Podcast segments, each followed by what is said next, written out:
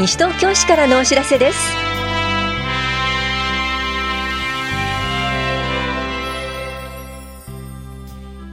今日は入学通知書。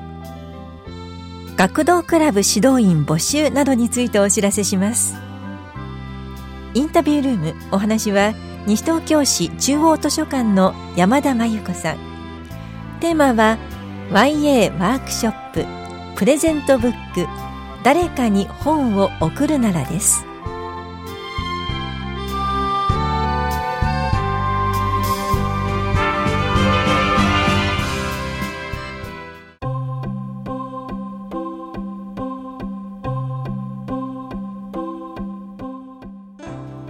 入学通知書は届きましたか？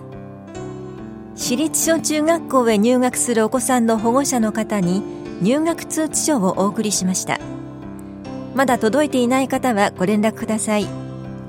ところで私立国立都立の小中学校へ入学するお子さんの保護者の方は入学を予定している学校の入学許可書印鑑お送りした入学通知書をお持ちの上教育企画課で区域外就学の手続きをお願いします。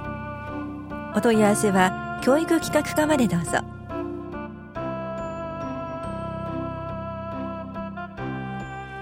来年度採用の学童クラブ指導員募集のお知らせです。募集しているのは学童クラブ指導員10人程度で募集要項は児童青少年課職員課法や庁舎総合窓口市のホームページでお配りしています。試験は2月24日祝日面接試験を個別に行います。募集の受付期間は2月14日までですが輸送の場合は13日消印有効です。詳細は募集要項または市のホームページをご覧ください。児童青少年課からのお知らせでした。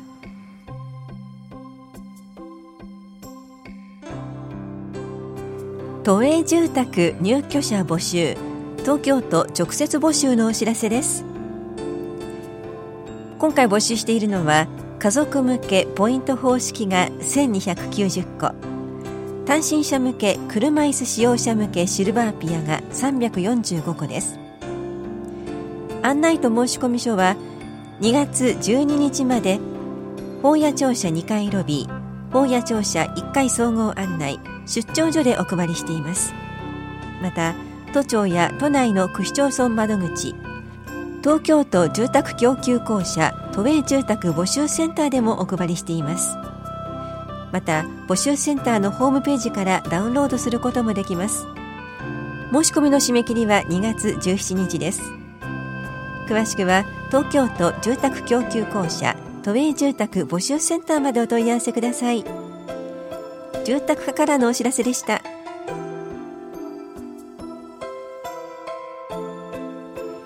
子宮頸がん乳がん検診の受診券鑑賞受診券をお持ちの皆さん検診終了が迫っています。受診はお早めにお願いします。検診期間は子宮頸がんが2月末日まで。乳がんが3月末日までです。検診終了間際は混雑が予想され予約状況により受診できない場合があります。早めの予約受診をお願いします。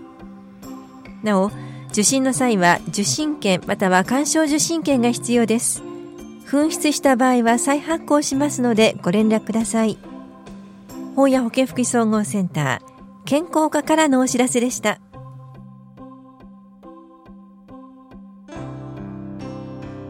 印鑑登録などの手続きについてお知らせします。登録できるのは西東京市内に住民登録をしている満15歳以上の方です。本人による申請で運転免許証パスポートなど観光省が発行した顔写真の貼ってある免許証許可証資格証明書などに加えもう1点本人確認できる保険証などと保証書がある場合は即日登録証明書の交付が受けられます。本人による申請でこれらの本人確認がない場合や代理人が申請する場合は即日登録ができません。登録申請をすると本人宛てに紹介書を郵送します。紹介書が届いたら必要書類を揃えて改めて窓口にお持ちください。登録手数料は300円です。窓口での印鑑登録証明書の請求は印鑑登録証市民カードを提示して本人または代理人が申請します。代理人申請の場合でも委任状は必要ありません。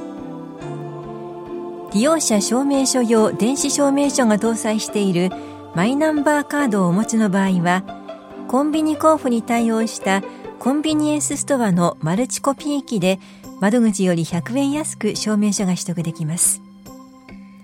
市民課からのお知らせでした。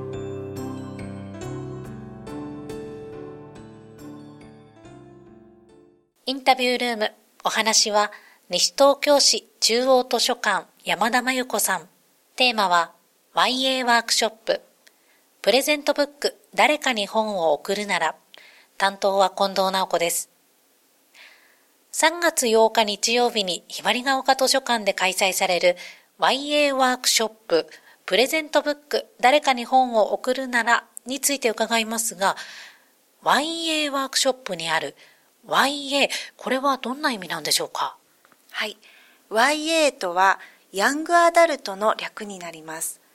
自分を子供とは思っていないが社会は大人とは認めていない。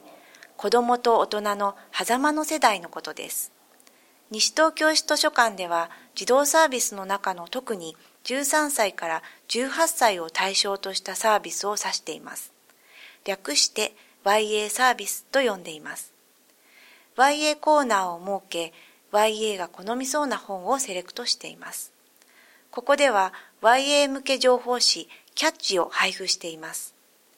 キャッチは本の紹介、コラム、YA 世代から寄せられたイラスト等で構成していて、YA の世代の共同編集者と図書館スタッフとで作っています。図書館ホームページには YA のページもあって、キャッチはウェブ上で見ることもできます。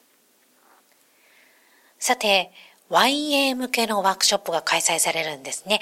プレゼントブック、誰かに本を送るなら、どんなワークショップなんでしょうか？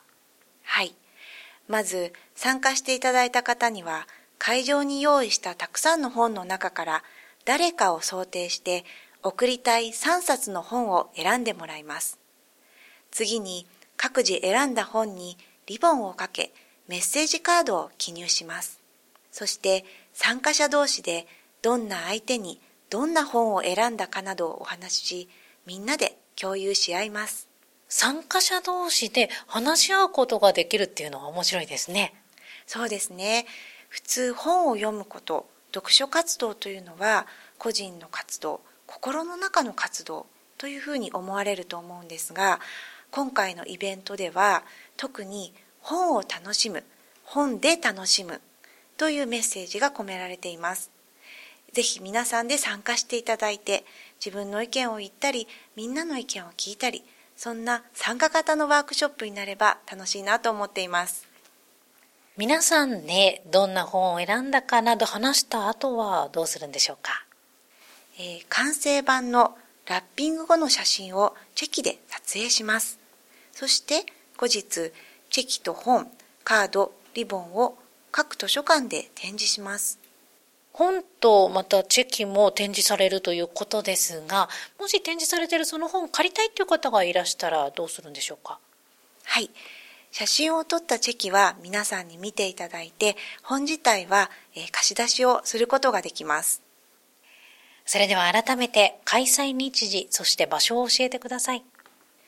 えー、開催は令和2年3月8日日曜日の午後2時から4時までになります。場所はひばりが丘図書館の講座室になります。参加対象、そして定員についても教えてください。はい。対象は小学校6年生から18歳までです。定員は20名で申し込み順になりますので、えー、お早めにお願いしたいと思います。参加費用はかかりません。無料でご参加いただけます。当日何か持ち物は必要ですか？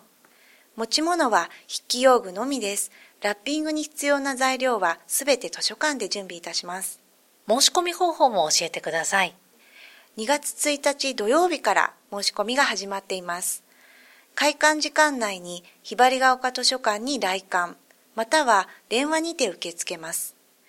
2月の18日火曜日から29日土曜日は図書館は休館になりますが、午前10時から午後6時までの時間は電話でお申し込みをいただけます。それでは申し込みそしてお問い合わせ先の電話番号を教えてください。西東京市ひばりが丘図書館へお申し込みください。電話番号は042-424-0264です。最後になります。ラジオをお聞きの市民の皆さんへ一言お願いいたします。プレゼントしたい誰かは、身近な人でも架空のキャラクターでも OK です。誰に送ろうか想像するとワクワクしてきませんか？自分が本を読むだけでなく、誰かに送る本を選ぶ、そんな楽しさを体験してみませんか？ぜひお申し込みをお待ちしています。ありがとうございます。インタビュールーム。テーマは YA ワークショッププレゼントブック誰かに本を送るなら。お話は西東京市中央図書館山田真由子さんでした。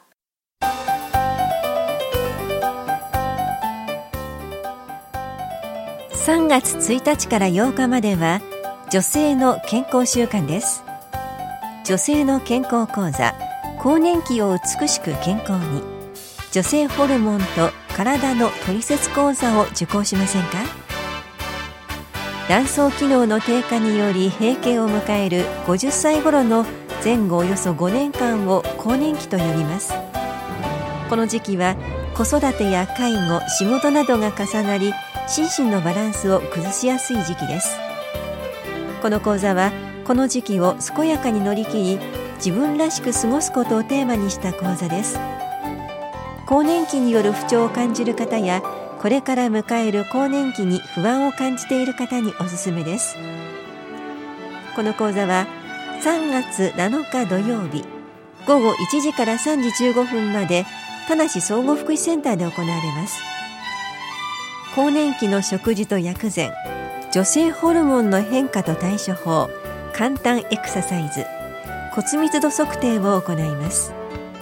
受講できるのは64歳までの女性で未就学児の保育もあります。受講ご希望の方は2月28日までに保育の有無などを明記の上電話かメールでお申し込みください。なお定員は50人で申し込み順となります。お申し込みお問い合わせは市役所健康課女性の健康講座係までどうぞ。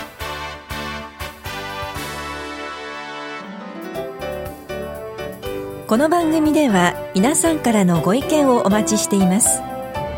FM 西東京西東京市からのお知らせ係までお寄せください。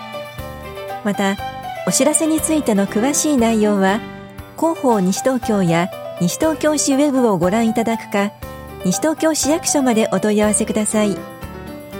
電話番号は042-464-1311 464-1311番です。以上西東京市からのお知らせ亀井さゆりでした。